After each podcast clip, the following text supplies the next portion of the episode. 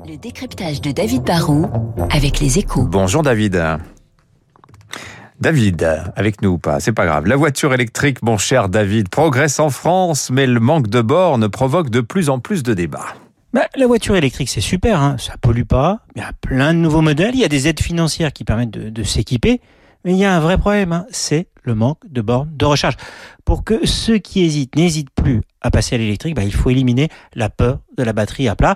Et pour l'instant, bah, on a l'impression que sur ce front, ça n'avance pas très vite. On manque de bornes de recharge en fait.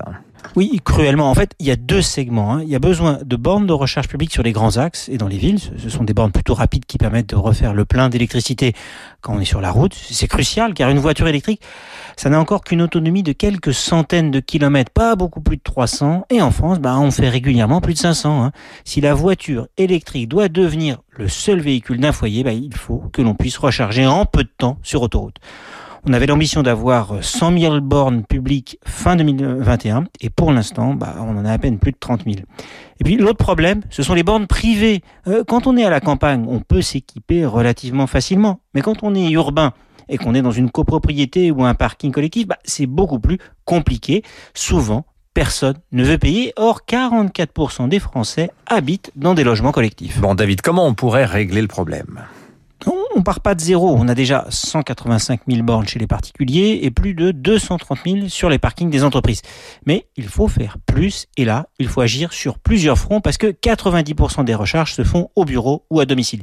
Il faut légiférer, simplifier et stimuler. Les parlementaires proposent aujourd'hui de, confier à Enedis, la filiale d'EDF, le soin de gérer les installations chez les particuliers.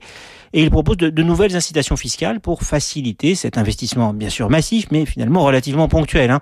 C'est une bonne idée, car, plutôt que, que de lancer un grand programme public qui risque de coûter cher et d'être très bureaucratique, il faut favoriser l'investissement privé. Il faut l'aider, mais exiger en contrepartie que les gestionnaires de bornes soient plus ouverts. Il faut que tout le monde puisse se brancher sur n'importe quelle borne en payant juste avec sa carte de crédit. Aujourd'hui, on a trop de systèmes fermés propriétaires par abonnement. Il faut créer un système universel et interopérable. Les ventes de voitures électriques ont triplé l'an dernier. Il y en aura peut-être 15 millions, dit-on, en 2035. Mais pour ça, bah, il faut que l'on puisse les recharger. Sinon, le marché va vite retomber. Merci David. Il est bientôt